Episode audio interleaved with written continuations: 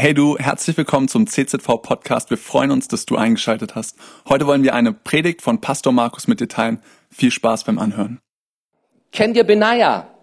Benaja ist ein Name, den wir in der Bibel finden. Nur an ein paar Versen findest du ihn erwähnt in der Bibel. Und Benaja heißt von Gott geformt, von Gott gebaut. Gott formt und Gott baut. Weißt du das? Und er tut es heute noch in deinem und in meinem Leben. Und ich möchte euch da mal Epheser 2, Vers 10 vorlesen, ein Vers, der für uns als Gemeinde große Bedeutung hat, wonach wir uns ausrichten, der uns wichtig geworden ist. Und in Epheser 2, Vers 10 heißt es, wir sind Gottes Schöpfung. Schau dich mal um, rechts, links. Und überall entdeckst du Gottes Schöpfung. Keiner hat solche Augen wie du. Keiner hat so einen Fingerabdruck wie du. Keiner hat so ein Lächeln wie du. Keiner hat die Haare so wie du. Es ist einzigartig, einzigartig Schöpfung Gottes. Im Griechischen steht da Poema und es bedeutet Kunstwerk, Meisterwerk. Also da war ein Meister am Werk und Poema, wir haben unser Wort Poesie daher. Poesie, das ist nicht irgendwie was ähm, Mechanisches hergestellt, sondern Poesie ist etwas aus dem Herzen, oder? Wenn jemand ein Gedicht schreibt, du, dann kommt es aus dem Herzen und Gott, er hat uns geschaffen, er hat uns geformt. In Psalm 139 steht drin, wunderbar sind deine Werke. Als du noch im Bauch deiner Mutter warst, da hat Gott dich geformt, dich gesehen und hat gesagt, hey, wunderbar. Schön, dass es dich gibt. Dich habe ich gewollt, dich habe ich geschaffen, dich habe ich auf diese Erde gesetzt. Wir sind Gottes Schöpfung. Amen. Amen. Und es geht weiter in diesem Vers, geschaffen in Jesus Christus. Geschaffen in Jesus Christus. Wenn du dich fragst, wozu gibt es uns Menschen? Wozu sind wir geschaffen? Es gibt nur eine logische, sinnvolle Antwort. Und diese Antwort heißt, zum Ebenbild Gottes sind wir geschaffen, in einer Beziehung mit Gott zu leben. Und in Jesus Christus hat Gott alles dran gesetzt, dass du Gott kennenlernen kannst. In Jesus Christus. Da begegnest du Gott. Durch Glauben an diesen Herrn Jesus Christus wird dein Leben verändert. Und dann heißt es weiter, zu guten Werken, die Gott vorbereitet hat, auf dass wir darin wandeln sollen. Gute Werke. Gott will dich gebrauchen in deiner Zeit, in deiner Generation, an dem Ort, wo du bist, einen Unterschied zu machen, mit guten Werken, einer Welt dein Licht leuchten zu lassen, das in dir leuchtet, das in dir etwas anderes ist. Nicht Pessimismus, nicht Resignation, nicht Ungerechtigkeit, sondern wir haben einen Gott, der gut ist und er hat Werke vorbereitet, in denen wir wandeln wollen, in denen wir unterwegs sind. Und so formt Gott unser Leben. Auch heute noch. Und er will dein Leben formen. Er will dich bauen. Und wir schauen uns mal diesen Benaja an, diesen Benaja, wie Gott sein Leben geformt hat. Du findest seine Geschichte kurz beschrieben in 2. Samuel Kapitel 23 von Vers 20 an. Und Benaja, der Sohn Jojadas, der Sohn eines tapferen Mannes, groß an Taten, aus Kapzel, er schlug die beiden mächtigen Helden von Moab. Er stieg auch hinab und tötete einen Löwen in einer Zisterne zur Schneezeit. Er erschlug auch einen stattlichen ägyptischen Mann, der einen Speer in der Hand trug, aber er ging zu ihm hinab mit einem Stock und riss dem Ägypter den Speer aus der Hand und tötete ihn mit seinem eigenen Speer. Das tat Benaja, der Sohn Jojadas, und er war berühmt unter den drei Helden. Er war der berühmteste der dreißig, aber an jene drei reichte er nicht heran, und David setzte ihn über seine Leibwache. Ein echter Held, oder? Wenn du dir diese paar Verse durchliest, die über sein Leben beschrieben sind, ein echter Held. Und merkt er diesen Satz, Helden werden nicht geboren, Helden werden geformt. Helden werden nicht geboren, Helden werden geformt. Und diese Geschichte von Benaja, es sind so viele verrückte Aspekte da drin. Die verrückteste Geschichte finde ich mit diesem Löwen. Da ist Benaja unterwegs und er begegnet einem Löwen. Seid ihr schon mal einem Löwen begegnet? Im Zoo vielleicht? Ich war in Afrika. Und unser sehnlichster Wunsch war, einen Löwen in freier Wildnis zu sehen. Und hey, Gott wusste es, wenn so ein Pastor aus der Hohenloher Tiefebene kommt, der nur Löwen aus dem Zoo Wilhelma kennt, ähm, dem tue ich den Gefallen. Und tatsächlich, wir waren, wir waren im Auto unterwegs, es war knalle heiß, die Scheiben waren alle unten. Und auf einmal sahen wir eine Löwenfamilie. Und auf einmal war es mucksmäuschen still im Auto. Und du hast nur noch ein Geräusch gehört, nämlich der Fensterheber, der nach oben ging. Im Löwen, dem will ich nicht über den Weg laufen, du auch nicht, oder? Nur mit einem Gitter dazwischen oder mit einer Fensterscheibe, aber nicht in der freien Wildnis möchte ich keinem Löwen begegnen. Und Benaja, er begegnete diesem Löwen und was macht Benaja? Die zwei Augen treffen sich und Benaja fängt an zum Rennen. Nicht weg, sondern auf den Löwen zu. Und dieser Löwe rennt. Ein Löwe rennt circa 60 Kilometer pro Stunde kann der rennen. Der Löwe flüchtet, der rennt.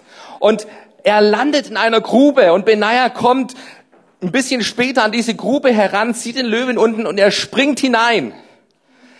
Er springt in diese Grube und hey, an der Stelle,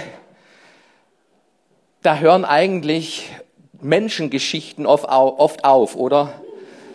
Also an der, an, an der Stelle äh, erwartest du nicht, dass der lebendig wieder rauskommt, aber die Bibel sagt, er sprang in diese Grube und er erschlug diesen Löwen in dieser Grube. Ich habe mich gefragt, warum steht diese Geschichte in der Bibel? Es ist eine packende Geschichte. Diese Geschichte, die erzählen wir unseren Kindern in der Kinderstunde nicht mal irgendwie. Ähm, ihr habt heute eine Gelegenheit, etwas zu lernen von diesem Benaja. Warum steht diese Geschichte in der Bibel? Und ich glaube, sie steht in der Bibel, weil dieser Gott, der 2. Samuel 23, Vers 20 und folgende schrieb, schreiben ließ, der ließ auch 2. Petrus 5, Vers 8 schreiben. Und weißt du, was dort steht in der Bibel? 1. Petrus 5, Vers 8. Seid nüchtern und wacht. Denn euer Widersacher, der Teufel, geht umher wie ein brüllender Löwe und sucht, wen er verschlingen kann. Dem widersteht fest im Glauben. Sag mal laut, dem widersteht. Dem widersteht. Fest im Glauben. Dir wird vielleicht hier in Greilsheim kein Löwe begegnen, der in freier Wildnis hier lebt. Und dennoch zeigt uns die Bibel, dass diese Welt voll ist von einem brüllenden Löwen. Und die Bibel spricht hier an dieser Stelle vom Teufel, von dem Widersacher Gottes, von dem Feind deines Lebens, der es nur darauf abgesehen hat, dich zu verschlingen, dich zu bekommen, dich zu zerreißen dass du nicht das lebst, was Gott für dich vorgesehen hat. Dieser Teufel, er geht umher wie ein brüllender Löwe. Und weißt du, im Alten Testament findest du nur eine Handvoll von Menschen, die es mit Löwen auf sich genommen haben. Du findest einen Daniel in der Löwengrube, du findest einen David, du findest einen Benaja, du findest, wen findest du noch? Der Simson findest du noch im Alten Testament im Alten Testament nur eine Handvoll von Menschen. Das Neue Testament ruft uns Christen, Millionen von Menschen zu, nehme es auf mit diesem Löwen. Renn nicht weg vom Löwen, sondern nimm es auf, ein Löwenjäger zu sein, den Teufel zu widerstehen, den Teufel in die Flucht zu schlagen, indem du feststehst im Glauben. Und ich weiß nicht, wo du, wo du dieses Brüllen des Löwen erlebst in deinem Leben. Vielleicht ist es in deiner Ehe, in deiner Familie, bei deinen Kindern. Vielleicht ist es finanziell, vielleicht ist es mit Sorgen, mit Ängsten, vielleicht ist es, sind es Süchte, wo, wo, wo dir dieser Löwe zubrüllt, du wirst nie mich besiegen. Und von Benaja können wir lernen, wie du diesen Löwen dem widerstehst. Ich habe eine Geschichte gehört von einem Mann, der zu seinem Pastor kam und sagt, Pastor, ich habe es geschafft, den Teufel zum Laufen zu bringen. Und der Pastor, hey, stark, erzähl mir, wie hast du den Teufel zum Laufen gebracht? Und die Antwort war, ja, plötzlich stand er vor mir und ich bin davon gerannt und er mir hinterher. Nicht so, nicht so. Umgedreht, du der Teufel, der Teufel mit seiner Macht, mit seiner Kraft, er, er soll davonlaufen. Er soll in die Flucht geschlagen werden. Er soll besiegt werden. Und in der Bibel, in Lukas Kapitel 8, da findest du, dass die Bibel schreibt, wo Jesus sagt, dass er uns die Macht gegeben hat. Er hat uns die Macht gegeben über alle Gewalt des Feindes und nichts wird euch schaden. In Lukas 10. Lukas 10, Vers 17. Auch die Teufel sind uns untertan in deinem Namen. Wir sollen dem Feind widerstehen. Und was können wir von diesem Benaja lernen? Und ich glaube, wir können von ihm lernen, dass er die Furcht in seinem Leben besiegt hat. Es ist normal, normal, Furcht vor dem Löwe zu haben, oder? Also ich hätte Angst, mein Herz würde schlagen. Aber in diesem Herz, in, in, im Denken von Benaja, da war etwas anderes programmiert. Da war etwas programmiert, ohne Furcht durch das Leben zu gehen und es mit jedem Feind auf sich zu nehmen, der sich mir und Gott in den Weg stellt. Laut Statistik gibt es circa 2000 Phobien, von denen wir Menschen betroffen sein können. Es gibt die Arachnophobie, das ist die Furcht vor Spinnen. Gibt es irgendwo welche Kandidaten? Ein paar. Ich sag meiner Tochter immer, vor Spinnen brauchst du keine Angst haben, nur vor Spinner. Also, es gibt auch die Angst vor Spinner, auch die kann es geben. Dann gibt es die Akarophobie, das ist die Angst vor Insektenstichen. Gibt es da ein paar Kandidaten unter uns? Dann noch ein paar Angebote, die es da gibt. Die Technophobie, die Angst vor Computern, vor Technik. Es gibt die No-Mo-Phobie, No Mobile, also kein, kein äh, Mobilempfang mehr zu haben. Auch das anscheinend gibt es eine Phobie. Und es gibt eine Arztphobie. Hey, wer hat Angst vom Zahnarzt? Hey, die Hinfahrt zum Zahnarzt, die ist immer Horror für mich. Die Heimfahrt, das ist immer ein Fest, aber die Hinfahrt, oh, das ist immer eine Fahrt, die löst bei mir Angst aus. Es gibt circa 2000 Phobien laut Statistik. Und dabei sagt uns die Wissenschaft, dass nur zwei, nur zwei Ängste uns Menschen angeboren sind. Das ist die Angst vor dem Fallen und die Angst vor lautem Lärm. Das sind die zwei Ängste, die uns angeboren sind. Und das heißt, 1998 Ängste, die sind uns irgendwie antrainiert. Die sind uns irgendwie, die haben wir uns irgendwie angeeignet, vielleicht durch traumatische Erlebnisse. Und Phobien, Furcht kann uns lähmen, uns im Leben gefangen halten. Und Gott möchte uns formen. Gott möchte uns formen. Und er möchte uns formen, dass wir Männer und Frauen Gottes sind, die vor der Macht des Feindes nicht zurückschrecken. Egal wie laut dieser Löwe, dieser finstere Löwe brüllt in unser Leben hinein, als Kind Gottes sollst du keine Furcht haben. Paulus schreibt an den jungen Timotheus, dass Gott uns nicht einen Geist der Furcht gegeben hat. Und es kann einen Geist der Furcht geben. Ein Geist, der, der unser Leben lähmt, wo wir sagen, ich kann nichts mehr tun, ich, ich bin da ganz gefangen. Wenn ich, wenn ich, wenn ich dem gegenüberstehe, dann, dann geht bei mir nichts mehr. Es gibt einen Geist der Furcht, zeigt uns die Bibel.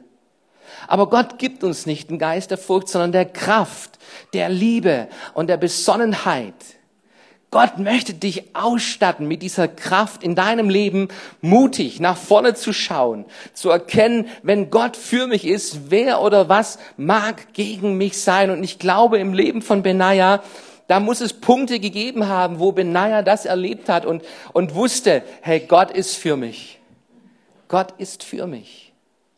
Es gibt einen interessanten Vers im Neuen Testament, in, im ersten Johannesbrief, da heißt es, Vollkommene Liebe treibt die Furcht aus. Vollkommene Liebe treibt die Furcht aus. Und das ist, das ist Christsein. In der Liebe Gottes zu leben, unterwegs zu sein, darin verwurzelt zu sein. Und lieber Freund, weil Gott dich liebt, sollen Sorgen dich nicht lahmlegen und dich überwältigen. Weil Gott dich liebt, soll keine Sucht, Alkohol, Drogen oder sonstige Süchte unseres Lebens dich leben, lähmen und flachlegen, weil Gott dich liebt. Weil Gott die, die besten Pläne für dich hat. Weil er mit dir unterwegs ist, an deiner Seite ist. Und du ihm vertrauen kannst, ganz und gar Gott, wenn Gott für uns ist wer oder was mag gegen uns sein? Und Benaja hatte diese Furcht, diese, diese Furcht auf die Seite gelegt und er springt rein in diese Grube und besiegt diesen Löwen.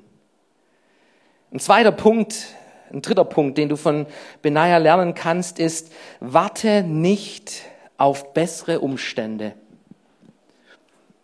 Warte nicht auf bessere Umstände. Es gibt einen interessanten, eine interessante Information in dieser Geschichte mit Benaja. Da heißt es nämlich, an einem schneereichen Tag. Diese Löwenjagd, die fand statt an einem schneereichen Tag. Und Benaja, der hatte bestimmt keine Gore-Tex oder irgendwelche äh, Combat Boots an mit einem sicheren Stand. Wahrscheinlich war er mit seinen Sandalen unterwegs. Und in Israel ist es nicht so oft, dass, da, dass es schneit. Aber Benaja, er lässt sich nicht abhalten. Auch von widrigen Umständen. Auch wenn es nicht der perfekte Moment scheint im Leben von Benaja. Er rennt auf diesen Löwen zu und nimmt es mit ihm auf. Ich stelle fest in, in unserem Leben, wir haben oft eine lange Bank. Eine lange Bank. Besonders wenn es ums Reich Gottes geht. Wenn es ums Reich Gottes geht, dann, dann sind so viele andere Dinge oft uns noch wichtiger und die müssen erst erledigt werden oder es braucht den perfekten Moment, die, die, die, die beste Situation und, und dann, dann Reich Gottes. Und ich glaube, die lange Bank und das Verschieben es ist die lange Bank des Teufels. Die lange Bank des Teufels, mit dem er uns wieder lahmlegen will. Wo er uns zubrüllt, hey, du, du bist noch nicht reif genug. Du, du kannst doch überhaupt gar nichts. Du willst es mit mir aufnehmen, hier hört er mein Brüllen an. Du willst jetzt kämpfen, hier, hey, es ist, es ist heiß, es ist kalt, es, es regnet, die Sonne scheint, es ist, es ist, ich zeige euch mal einen Held, der diese Woche im Einsatz war, unten auf dem Parkplatz. Wir hatten ja eine der heißesten Tage diese Woche. Über 40 Grad. Und da gibt's Helden in der Gemeinde, die mit einem Gasbrenner in der Hitze des Tages dagestanden sind und unseren Parkplatz abgefackelt haben. Das haben sonst immer nur die, die, die, die, die Heldinnen, unsere Omis gemacht. Und die haben es gemacht mit dem Messer. Die Helga oder die Martha, die standen da mit dem Messer und haben da rumgekratzt und diese Woche waren Helden hier. Die haben sich nicht abhalten lassen von der Hitze, von der Sonne. Mit Gasbrenner haben sie unten Unkraut vernichtet. Halleluja. Ja.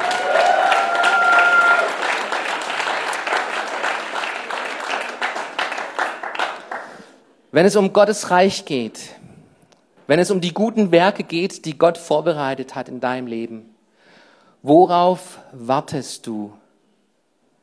Worauf wartest du? Was ist deine Entschuldigung, dich mit deinen Gaben, mit deinem Leben für das Reich Gottes dich einzusetzen? Worauf wartest du? Ein kleiner Junge, der hatte seinen Arm durch einen Autounfall verloren und er kam eines Tages, seinen linken Arm hatte er verloren.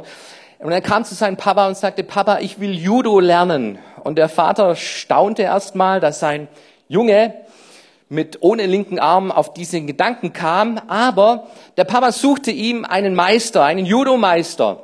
Und der Junge ging hin und dieser Judo-Meister zeigte ihm einen Trick. Und diesen einen Trick, den übten sie Woche für Woche. Immer nur diesen einen Trick. Diesen einen Trick. Und nach zehn Wochen hatte der Junge den Trick perfekt drauf, diesen einen Trick. Und der Trainer, der Meister sagte, Junge, am Wochenende ist Meisterschaft und du bist angemeldet.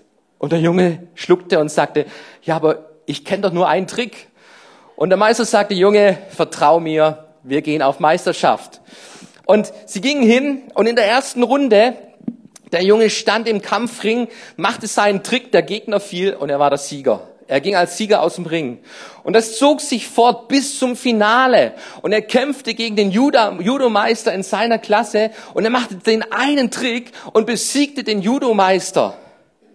Und der Jubel war groß. Und auf der Heimfahrt, da staunte der Junge und schaute seinen Meister an und sagte, wie konnte das gelingen? Ich, ich kenne nur einen Trick und jetzt bin ich Meister. Und der Meister antwortete ihm, Junge, den Trick, den ich dir beigebracht habe, das ist einer der effektivsten Judo-Tricks, die es überhaupt gibt. Und um diesen Trick abzuwehren, musst du deinen Gegner am linken Arm packen.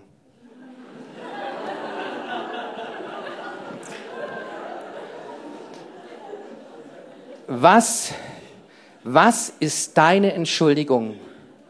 Was ist deine Entschuldigung, ein Löwenjäger im Reich Gottes zu werden? Der dem Teufel zum Laufen bringt? Sind es deine Ängste? Ist es, ist es dein Handicap?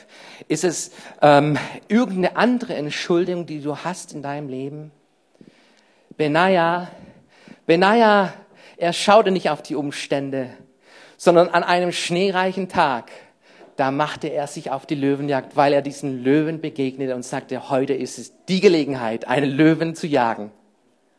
Nicht vor ihm davon zu rennen, sondern diesen Löwen zu besiegen. Ein letzter Punkt aus dieser Geschichte.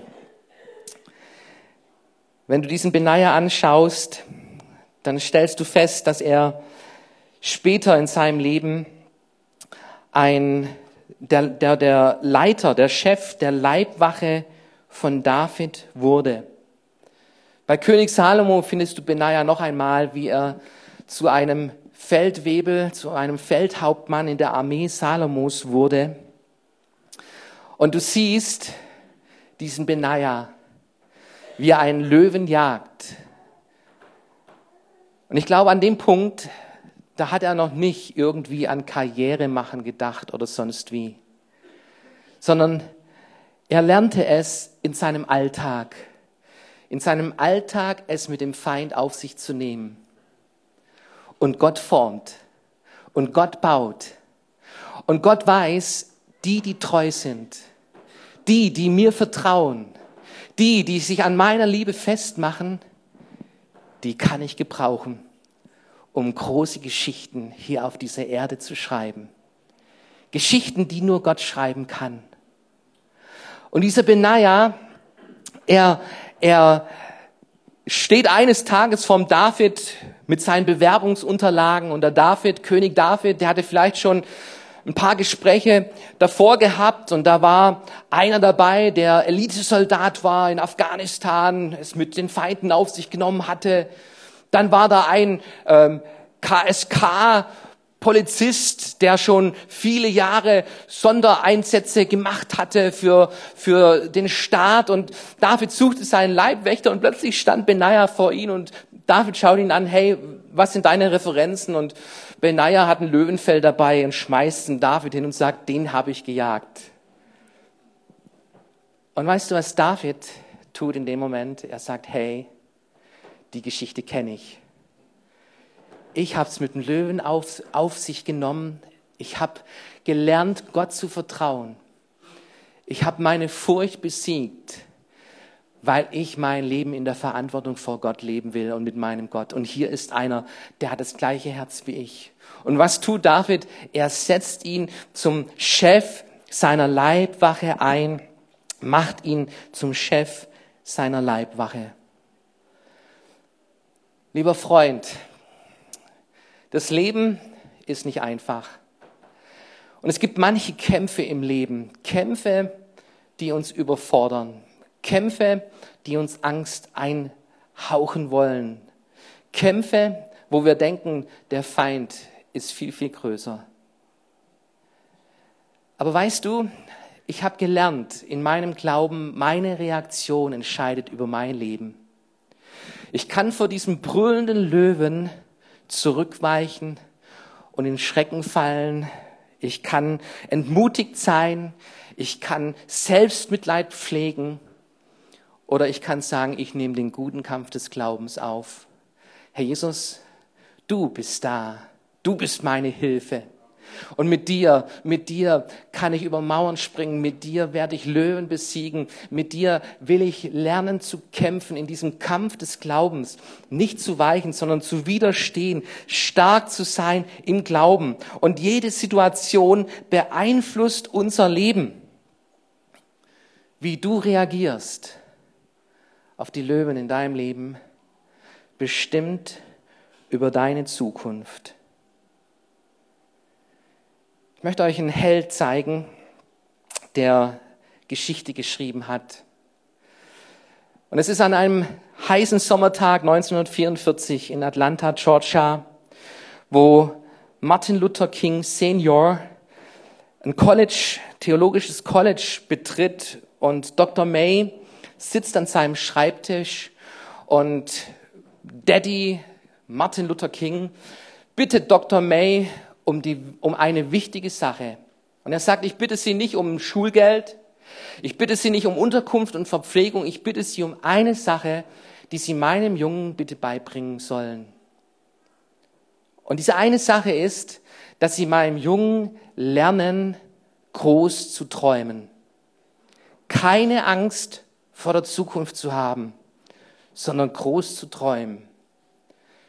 Und Dr. May sagt, Junge, 15 Jahre war Martin Luther King damals. Du bist herzlich willkommen an diesem College. Und diesen Wunsch deines Vaters will ich gern erfüllen. Und er gab ihm ein Stück Papier und auf diesem Papier standen folgende Worte. Die Tragik des Lebens besteht nicht darin, dein Ziel nicht zu erreichen. Nein, die Tragik liegt darin, kein Ziel zu haben, das es zu erreichen gilt.